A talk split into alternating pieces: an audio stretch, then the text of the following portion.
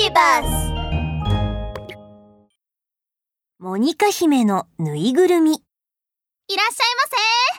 かわいいぬいぐるみお好きにどうぞ。素敵。やっぱりモニカ姫のぬいぐるみが一番だね。あの子かわいい。ねえママ買って。モニカ姫はおもちゃ王国のお姫様です。とっても手先が器用でいろんなおもちゃを作ることができます。特に得意なのはぬいぐるみ作りで、ぬいぐるみ屋まで開いちゃうことになりました。ある夜のことです。怪しい人影がこっそりとお店に忍び込みました。ふん。モニカ姫の店がこんなに繁盛するなんて許せん。よし。ここの商品を全部盗み、代わりに俺様が売ってやる。そうすれば、この国一番の人気者は、この俺様だ。怪しい人影の正体は全身に炎をまとい真っ赤な目をしたキングフレアでした。キングフレアはモニカ姫が眠っている隙にぬいぐるみたちを大きな袋に詰め持ち去ってしまったのです。これでぬいぐるみたちは全部俺様のものだ翌日、モニカ姫が起きると、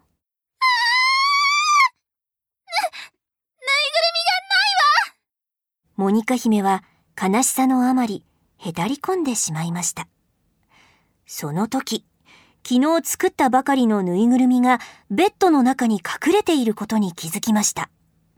モニカ姫はそのぬいぐるみにすがるように強く抱きつきました。よかったまだ残ってくれていたのねモニカ姫の涙がぬいぐるみに落ちると、なんと奇跡が起きたのです。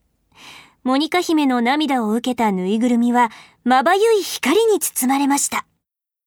そして光が消えると、そのぬいぐるみは手足を動かし、こう言いました。はじめましてモニカ姫私はフルールあなたの涙の力でお話できるようになったのもう悲しまないで大丈夫。ぬいぐるみ泥棒はキングフレアよ一緒に懲らしめに行きましょう。モニカ姫は突然の出来事に驚き、口を大きく開けていましたが、気を取り直してフルールに話しかけました。フルールというのね。本当に不思議だわ。そうね。キングフレアを探しに行きましょう。モニカ姫はフルールを連れてキングフレアの屋敷に来ました。屋敷の周りは火が燃え上がっていて、とても近づけそうにありません。ううーんどうしよう。どうしたらこの中に入れるかな。モニカ姫とフルールは困ってしまいましたが、モニカ姫はすぐにひらめくと、ポケットから裁縫セットを取り出して、テキパキと防火服を作り始めました。この防火服があれば炎なんて怖くないわ。フルールは私の服の中に隠れて一緒にお屋敷の中に入りましょう。フルールはモニカ姫の服の中に潜り込みました。隠れたよモニカ姫。オッケー。それじゃあ行きましょうモニカは素早く走り、燃え盛る屋敷の中に飛び込みました。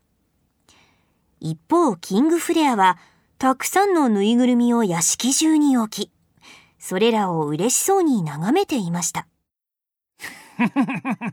これでぬいぐるみは全部俺様のものだ。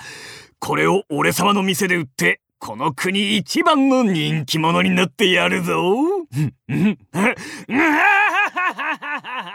うーん、キングフレアよくもモニカ姫のぬいぐるみを盗んだわね。盗んだぬいぐるみを売ったところで人気者には絶対なれないわよ。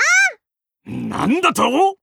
キングフレアはフルールの言葉を聞いて、頭の火を一層高く燃え上がらせました。